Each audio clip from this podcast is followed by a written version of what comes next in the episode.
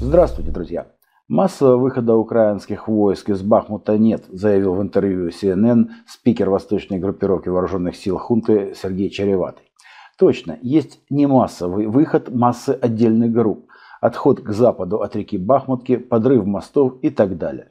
Но пока город не сдан, и еще пару недель после того, как его оставят вооруженные силы хунты, можно будет говорить, по примеру Солидара, о героических оборонительных боях. Тем временем в СМИ Запада нарастает паника. Wall Street Journal. Вагнера истощают вооруженные силы хунты. В Бахмуте и у киевского режима не остается сил для весеннего наступления. Уничтожены самые боеспособные войска. Нью-Йорк Таймс. Киев готовит граждан к сдаче Бахмута на фоне российского наступления. В Киеве заявили, что сдача Бахмута не рассматривается. Сейчас официальные лица готовят общественность к отступлению. Бильд. Ситуация вокруг Бахмута стала причиной разногласий между Зеленским и Залужным. Испанская Эль Паис. ВСУ понесли огромные потери в Артемовске, ситуация в городе тяжелая. Тем временем не отступающие вооруженные силы хунты пытаются создать линию обороны с опорой на Богдановку, Хромовку и Красная Ноша Ивановская. Подходящим часом яр подразделениям противника наносятся удары крупнокалиберной артиллерии. Часом яр противник пытается использовать как ближний тыл.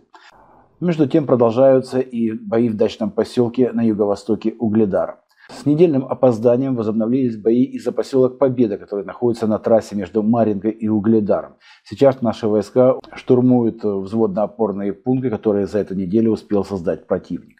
В целом же обстановка на фронтах не меняется, невзирая на какие-либо сообщения о наступлении, идет медное продавливание и уничтожение группировки вооруженных сил хунты, которые расположены между Осколом и железнодорожной веткой, идущей на Купенск. Идут упорные бои за Сеньковку, находящуюся к северо-востоку в 5-6 километрах от Купенска.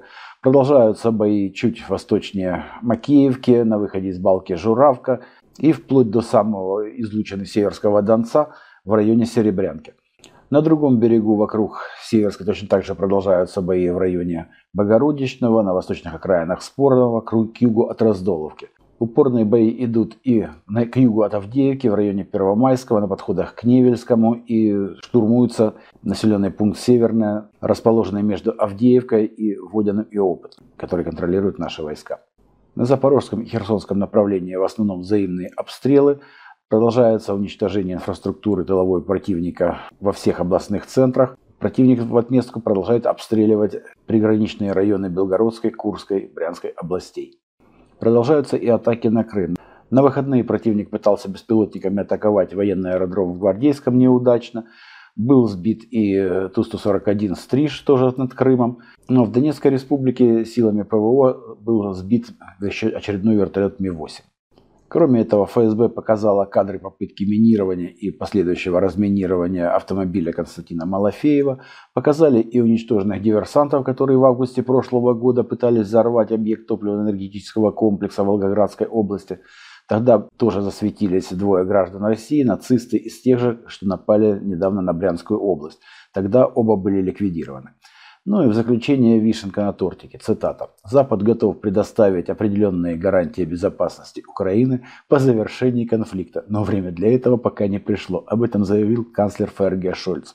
Представляю себе, как он будет давать гарантии безопасности русской Украине. Это мы уже наблюдали непосредственно перед началом вооруженного переворота в 2014 году. На этом пока все новости на этот час. Всего вам доброго. До свидания.